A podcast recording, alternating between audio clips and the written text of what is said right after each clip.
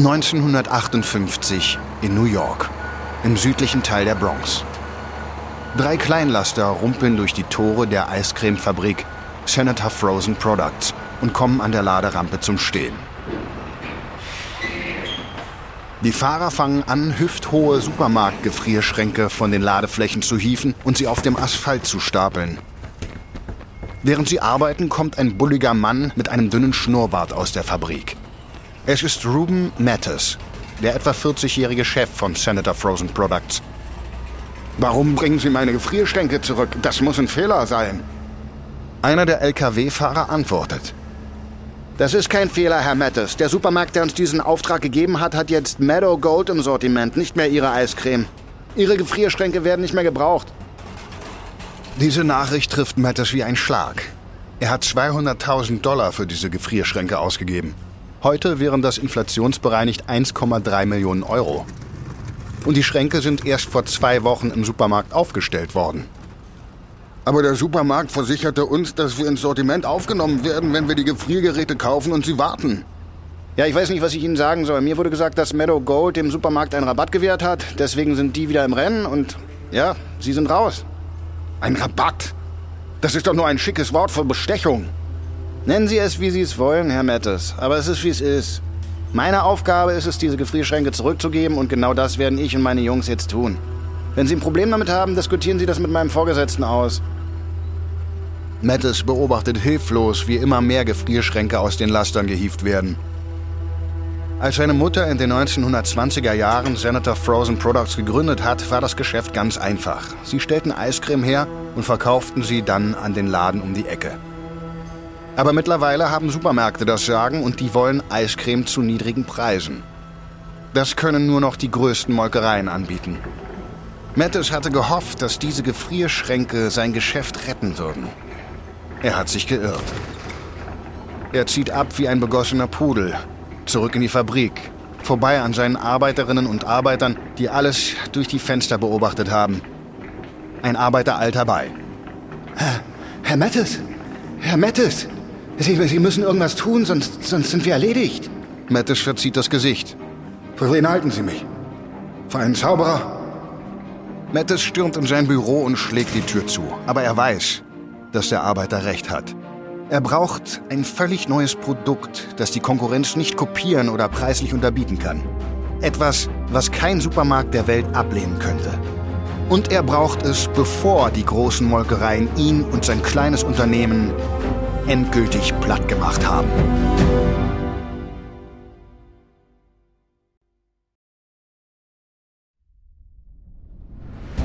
Ich bin Marc Penpuch und das ist Kampf der Unternehmen von Wandery.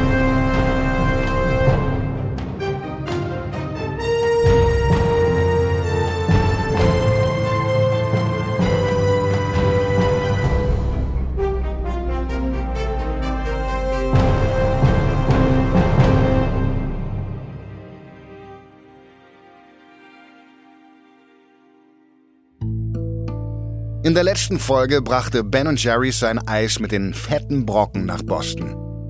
Allerdings nicht ohne in das Fadenkreuz des Gourmet-Eiscremekönigs Hagendas zu geraten. Jetzt reisen wir in der Zeit zurück, um zu sehen, wie es Ruben Matters, der Gründer von Hagendas, geschafft hat, sich diese Krone zu erkämpfen. Matters wurde kurz vor dem Ersten Weltkrieg in der osteuropäischen Stadt Grodno geboren, im heutigen Belarus. Matters hatte einen harten Start ins Leben. Sein Vater starb an der Front. Im Alter von vier Jahren musste er sich von Essensresten aus dem Müll ernähren. Nach dem Krieg kam es zu Repressionen durch das kommunistische Regime und zu zunehmendem Antisemitismus. Die jüdische Familie wanderte nach Amerika aus, ließ sich in Brooklyn nieder und begann mit der Herstellung von Eiscreme. Mattes Familie musste um ihr Überleben kämpfen. Und jetzt ist es für ihn an der Zeit, wieder zu kämpfen. Das ist Folge 2. Ein Schloss aus Eis.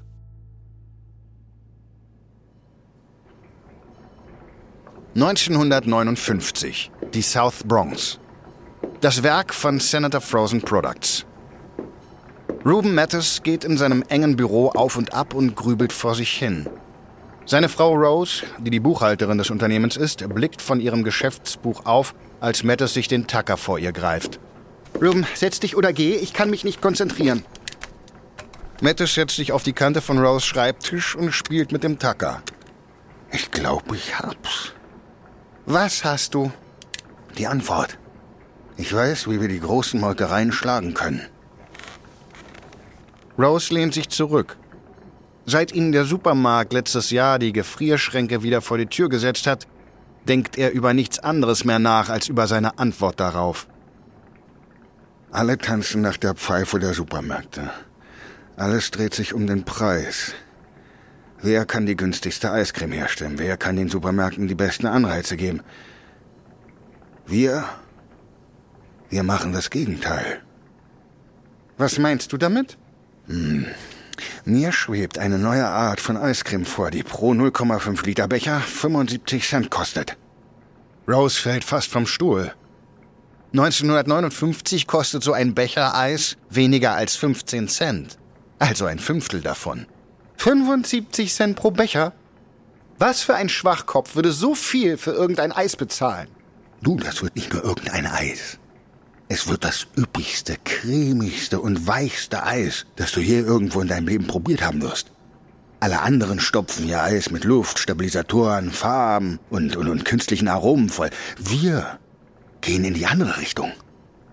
Wir verwenden nur die besten natürlichen Inhaltsstoffe. Kein Vanillin mehr, nur echte Vanille. Der hohe Preis vermittelt den Leuten, dass die Eiscreme die absolut beste ist. Der Geschmack für den Preis rechtfertigen. Rose verschränkt ihre Arme. Diese Zutaten werden uns ein Vermögen kosten. Rose, wir sind zu klein, um einen Preiskampf zu gewinnen. Das ist unser Weg aus dieser Zwickmühle. Ein Produkt mit hoher Marge, das niemand wagen wird herauszufordern. Was meinst du? Rose schaut auf die schwindenden Verkaufszahlen im Geschäftsbuch und verschränkt die Arme. Naja, alles ist besser als die Situation jetzt. Mattes widmet sich ab jetzt voll und ganz der Herstellung seiner ultimativen Eiscreme. Er schlägt zusätzliche Eier in die Milch, fügt Sahne und Zucker hinzu, um eine cremige Basis im französischen Stil zu erhalten. Er hebt den Butterfettanteil und mischt weniger Luft ein, bis eine Mischung doppelt so viel Fett und halb so viel Luft wie herkömmliches Eis enthält. Das Ergebnis ist dick, samtig und schmilzt nur langsam. Er vermeidet Zusatzstoffe und sucht nach den besten Zutaten von Madagaskar-Vanille bis hin zu brasilianischen Kaffeebohnen. Er verfeinert sein Rezept immer weiter und strebt nach einer Symmetrie zwischen cremigem Geschmack, zarten Aromen und geschmeidiger Textur. Dann stimmt er Produktion und Vertrieb so aufeinander ab, dass seine neue Kreation die Kundschaft mit einer optimalen Temperatur von minus 30 Grad erreicht. Nach monatelanger Arbeit ist sein Gourmet-Dessert fertig. Jetzt braucht er nur noch ein passendes Markenimage. 1960 in Brooklyn, New York. In der Küche der Familie Mattis rührt Rose einen Kuchenteig mit einem Handmixer an. Während sie den Teig mischt, sitzt Ruben neben ihr am Tisch, raucht Zigaretten und blättert in einem dänischen Wörterbuch voller Eselsohren. Er findet das dänische Wort für Zucker. So, Zucker, Zucker, Sugar. Nee, das bringt nichts. Rose hört auf zu quirlen. Vielleicht solltest du einfach aufhören, so zu tun, als sei die Firma dänisch. Nein, nein, nein, die Menschen müssen glauben, dass es sich um exotischen Luxus handelt. Eleganz aus der alten Welt wird sie davon überzeugen. Er geht im Raum auf und ab. Der, der Name muss sich gut anfühlen, wenn er ausgesprochen wird, wie er. Sein Blick fällt auf die Kuchenmischung der Marke Duncan Heinz, die Rose gerade benutzt. Wie Duncan Heinz? Mattis setzt sich wieder an den Tisch und beginnt Ideen aufzuschreiben und vor sich hin zu murmeln. Duncan Heinz, Duncan Heinz, Heinz Duncan. H plus D. Ja, ja, ja. aber dänisch, dänisch. Hm.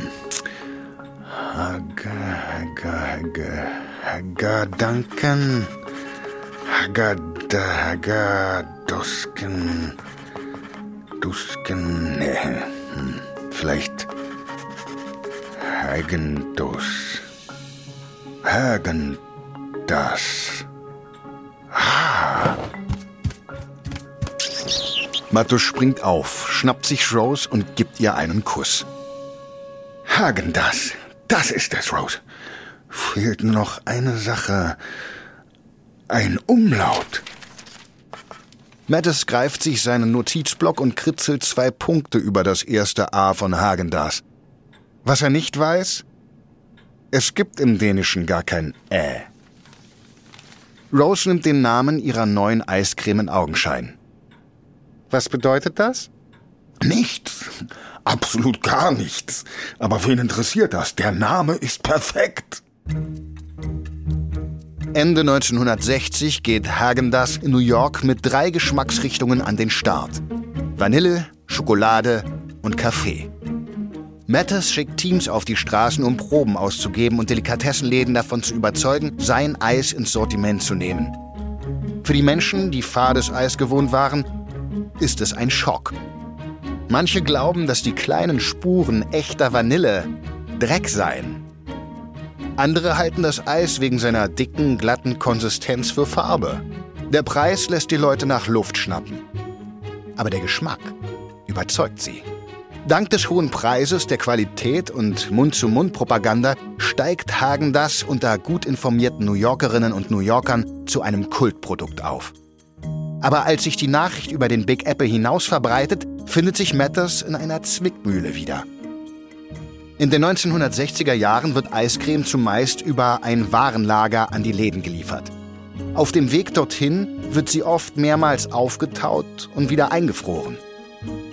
Dieses Schmelzen und Wiedereinfrieren erzeugt winzige Eiskristalle, die die Textur zerstören. Bei billigem Eis für Kinder spielt das keine Rolle, aber Mattes weiß, dass das nicht akzeptabel ist bei einem hochwertigen Produkt für Erwachsene. Also baut er von Grund auf sein eigenes Vertriebsnetz auf. Er verbringt Jahre damit, Fans und ambitionierte Unternehmer anzuwerben, um Hagen das in Kühllastern direkt an die Läden zu liefern. Es ist teuer, gewährleistet aber die Qualität, was wiederum den hohen Preis rechtfertigt. Mitte der 70er Jahre ist Hagen das im ganzen Land erhältlich. Die Nachfrage nach dem Kulteis wächst rasant.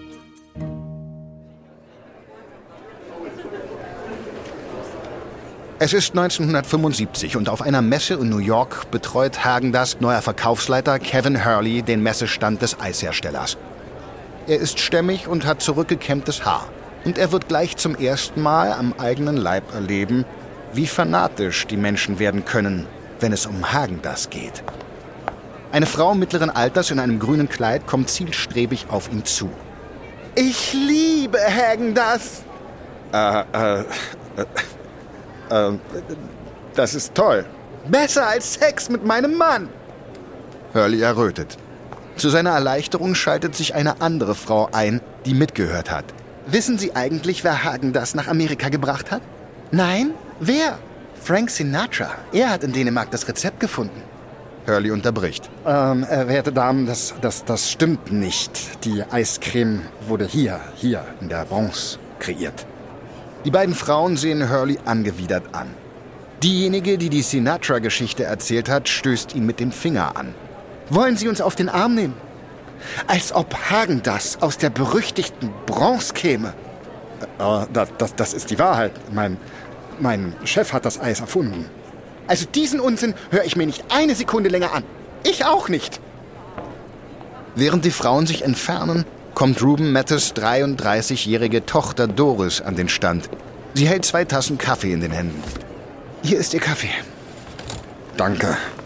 Sie werden nicht glauben, was gerade passiert ist. Eine Frau hat behauptet, Frank Sinatra habe Hagen das erfunden. Ich habe ihr die Wahrheit gesagt, aber sie weigerte sich, mir zu glauben. Sie werden sich daran gewöhnen müssen. Die Geschichten sind immer andere, aber die Leute sind völlig verrückt nach der Eiscreme meines Vaters. Hurley denkt eine Sekunde lang nach. Er weiß, dass Doris ihr eigenes Unternehmen gründen möchte. Doris, Ich bin schon seit Jahren im Eiscreme-Geschäft und habe noch nie Leute gesehen, die so besessen sind. Sie sollten einen Hagen das Laden eröffnen und das Eis in Waffeln verkaufen. Die Leute werden sich darum reißen. Doris gefällt diese Idee. Im November 1976 eröffnet sie die erste Hagendas Eisdiele in Brooklyn. Die Kundschaft stürzt sich darauf wie Wespen auf ein Picknick. Von ihrem Erfolg ermutigt eröffnet sie eine zweite Filiale in Manhattan und kommt bald auf die Idee, durch Franchising eine landesweite Kette aufzubauen. Doch diesem Plan steht einer im Weg. Sommer 1977. Das Hagendas-Werk in der Bronx. Im Büro streiten sich Doris und Ruben Mattes. Du bist einfach neidisch, Papa. Du hättest nie gedacht, dass mein Geschäft funktionieren würde, aber ich habe gezeigt, dass du falsch liegst. Und das kannst du einfach nicht ertragen. Meinetwegen, ich habe mich geirrt.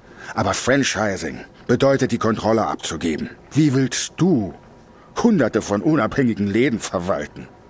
Indem ich delegiere. Etwas, das du nie verstehen wirst.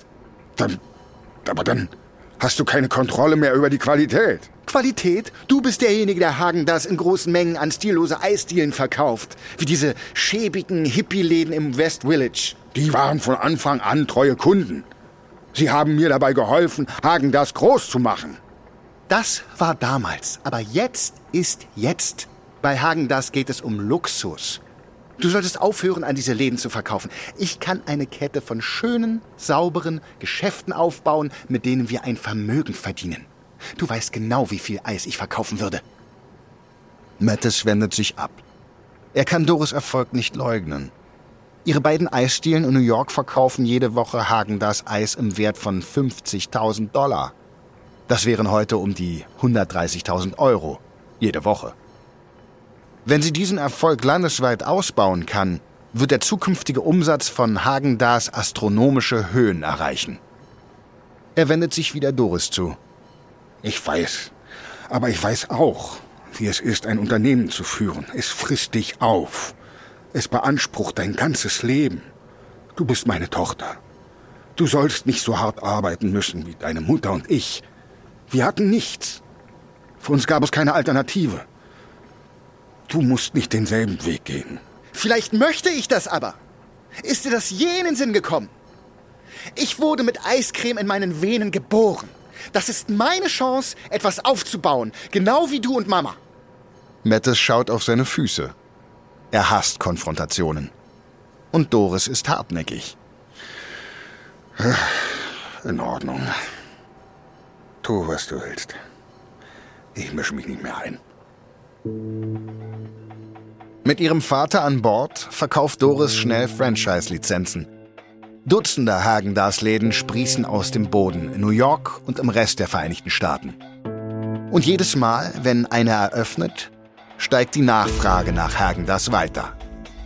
Der Umsatz erreicht schnell 30 Millionen Dollar pro Jahr. Das entspricht heute ungefähr 80 Millionen Euro. Und er steigt weiter.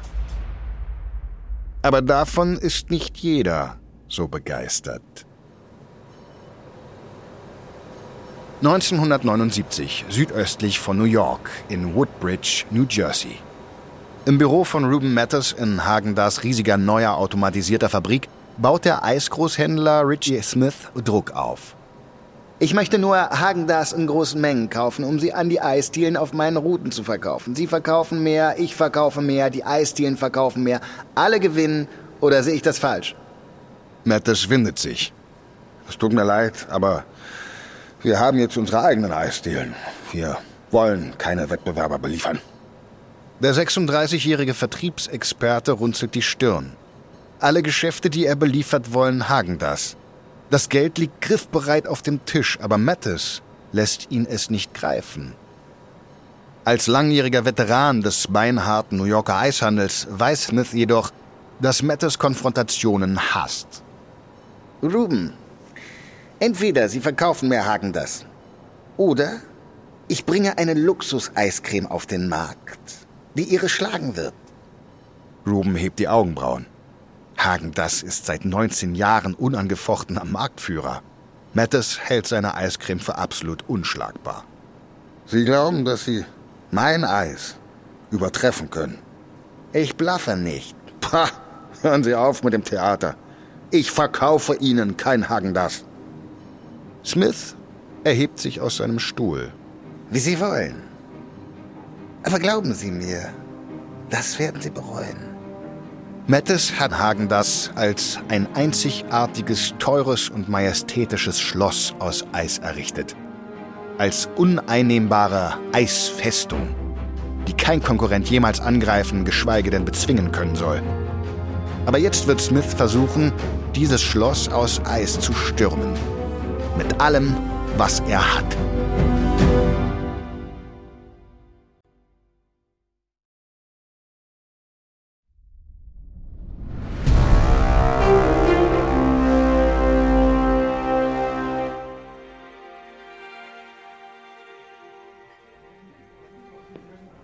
Es ist 1979 und in einem Restaurant in Manhattan, New York, guckt Erhard Sommer verdutzt in die vor ihm stehende Schüssel Eiscreme. Was ist das? Ich habe kein Dessert bestellt. Sommers Begleiter Richie Smith unterbricht. Stimmt. Das war ich. Sommer mustert den New Yorker Eishändler. Er hat sich den ganzen Abend gefragt, warum Smith ihn zum Essen eingeladen hat. Das muss wohl der Grund sein. Sommer ist ein erstklassiger Koch aus Deutschland, der bereits für Könige und Präsidenten gekocht hat. Und Smith braucht seine Hilfe. Smith deutet auf das Eis. Probieren Sie mal. Sommer kostet einen Löffel. Und? Schmeckt es Ihnen? Nein, das tut es nicht. Eisige Textur, fader Geschmack. Ich bevorzuge Hagen das. Ja, ich auch. Niemand macht bessere Eiscreme, oder? Ja, naja, als erfahrener Koch könnte ich das auch. Smith lächelt. Möchten Sie es mir beweisen? Sommer und Smith kopieren die Strategie von Hagen das, um einen direkten Rivalen zu erschaffen. Auch ihr Rezept enthält mehr Butterfett und weniger Luft als die durchschnittliche Eiscreme und verwendet rein natürliche Zutaten. Smith vermarktet sie als eine schwedische Eiscreme und gibt auch ihr einen Namen, der mit einem Umlaut verziert ist. Frusen Glatje. Der einzige Unterschied zum Vorbild Hagen, das ist die Verpackung. Statt der Pappverpackung von Hagendas wird Frusenglatje in runden weißen Kunststoffbehältern mit Schraubdeckeln verkauft. Im April 1980 kommt Frusenglatje auf den Markt. Nach nur wenigen Tagen klagt Hagendas wegen unlauteren Wettbewerbs und drängt darauf, dass das Gericht die Konkurrenz aus den Geschäften verbannt.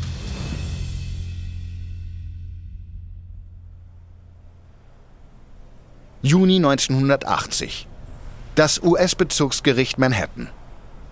Richter Kevin Duffy mustert die beiden Männer in seinem Gerichtssaal. Auf der Klägerseite steht Hagen das 67-jähriger Schöpfer Ruben Mattes. Am Tisch des Angeklagten sitzt Frusenglatjes Richie Smith. Richter Duffy räuspert sich und spricht sein Urteil.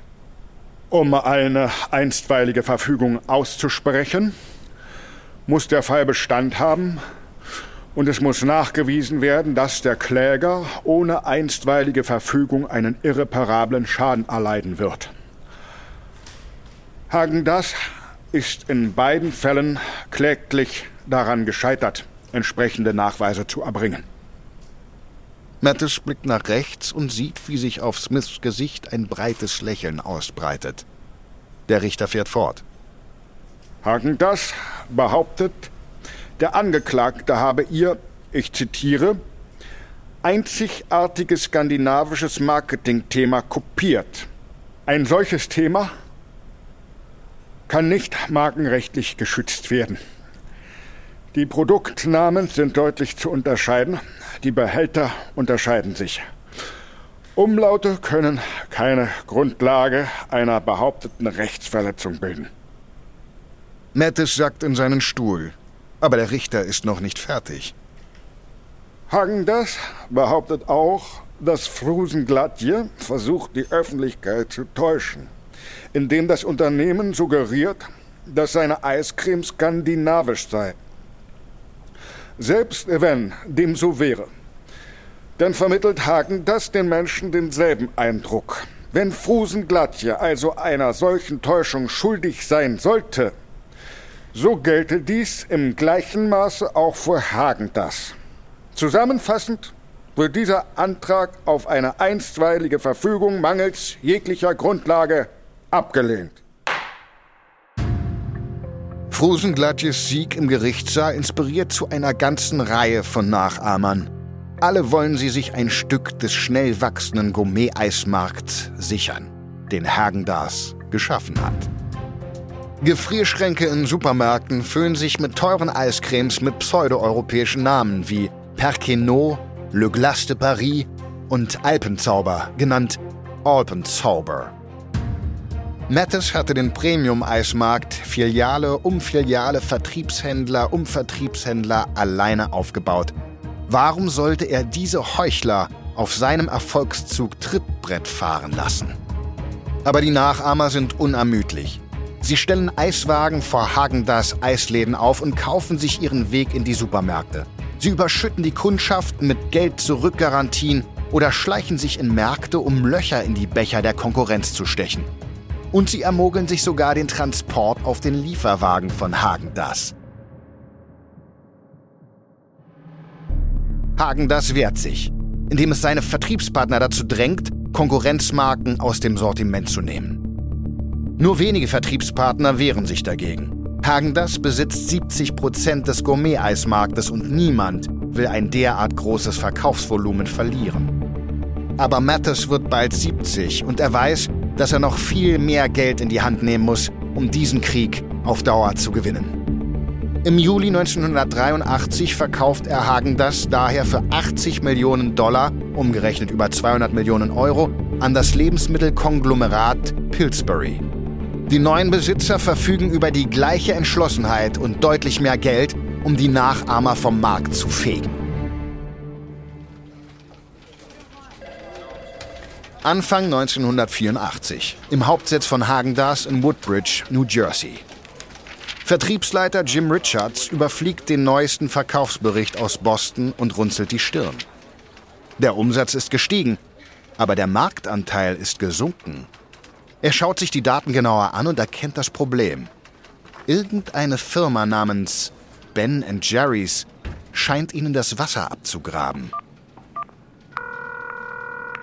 Er ruft den Bostoner Vertriebspartner von Hagendas an.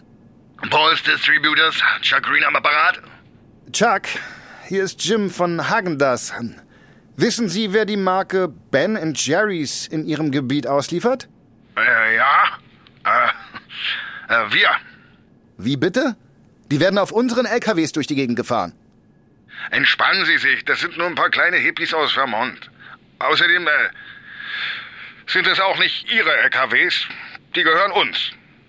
Die Familie Mattes hat das Vertriebsnetz, zu dem Sie gehören, aus dem Nichts aufgebaut. Und zum Dank helfen Sie ein paar Opportunisten, sich auf unsere Kosten zu bereichern? Also das stimmt so nicht. Hört sich aber ziemlich danach an. Wir befinden uns hier in einem Krieg. Überall, wo ich hinschaue, tauchen neue Nachahmer auf. Ich brauche treue Vertriebspartner. Entweder Sie nehmen Ben Jerry's aus dem Sortiment oder wir suchen uns jemanden, der uns nicht in den Rücken fällt. Verstanden? Ja, klar und deutlich. Richard glaubt, dass dies das letzte Mal war, dass Hagen das von Ben Jerry's hören wird. Aber Hagen das wird bald erfahren, dass Ben und Jerry für zwei friedliche Kleinstadt-Hippies ganz schön fest zuschlagen können. In der nächsten Folge nehmen Ben und Jerry das Teigmännchen in die Mangel. Richie Smith von Frusenglatje nimmt ein neues Ziel ins Visier und Hagendas erweitert seinen Horizont.